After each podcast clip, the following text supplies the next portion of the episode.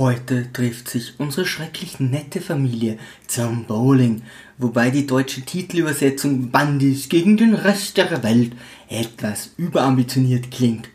In Wahrheit rollen unsere vier Helden nur einige Kugeln gegen eine einzige Familie. Aber bescheuerte Übersetzungen waren bis um die Jahrhundertwende noch so sicher wie das Amen in der Kirche. Beispiel Pirates of the Caribbean, Fluch der Karibik. Was, wenn ein zweiter Teil gedreht wird, in dem es nicht mehr um einen Fluch geht? Aber zum Glück hängt der wirtschaftliche Erfolg ja nicht vom Marketing ab, äh, oder? In dieser Phase von Baggy Bundys Leben kann sie Bowling noch ziemlich gut leiden. Ich könnte sterben für Bowling. Der Geruch von mehreren Bauernhöfen. Dies wird sich in naher Zukunft jedoch noch drastisch ändern. Übermütig will sie gerade die erste Kugel auf ihren Weg schicken, als sie unverhofft von ihrer ehemaligen Schulfeindin Mimi angerempelt wird. Die beiden Mädels haben in der Schule unentwegt auf alles gewettet und Peggy hat stets verloren. Doch nun soll sich alles ändern, denn Al ist ein Super Bowler. Sehen Sie mir zu, dann wollen Sie mich. Bart nimmt schon seit geraumer Zeit Bowlingstunden, was nicht einmal Trump und Kickl-Anhänger glauben würden, und Kelly ist blond und besitzt zwei schlagende Argumente. Und so beschließen die Girls, dass ihre Familie nächste Woche gegeneinander antreten werden. In den kommenden Tagen wird Steve bandisiert und in den Spaß integriert. Dieser Kerl ist doch kein Bandy.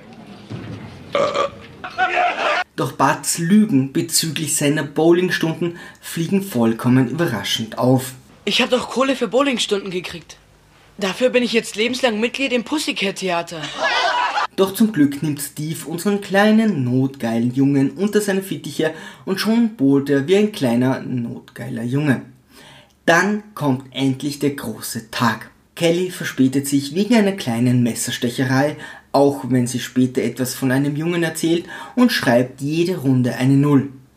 Als unsere Dumpfbacke schließlich jedoch auftaucht und ihren Mantel fallen lässt, befördert sie das Blut der gegnerischen Söhne an einen Platz, wo es wesentlich mehr Spaß hat. Augenblicklich verlieren sie ihre Fähigkeit zu bowlen und die Bandis holen auf. Bud versucht den erotischen Trick auch bei der Tochter, doch da ihr Bizeps größer als sein ist, bleibt unser Macho erfolglos.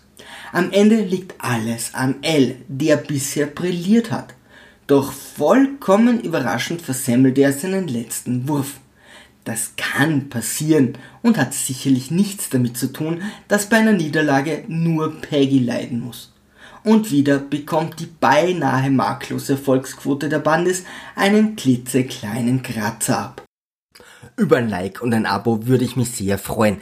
Liebe Kreativskeptiker, segeln wir straff halten und auf zum Horizont.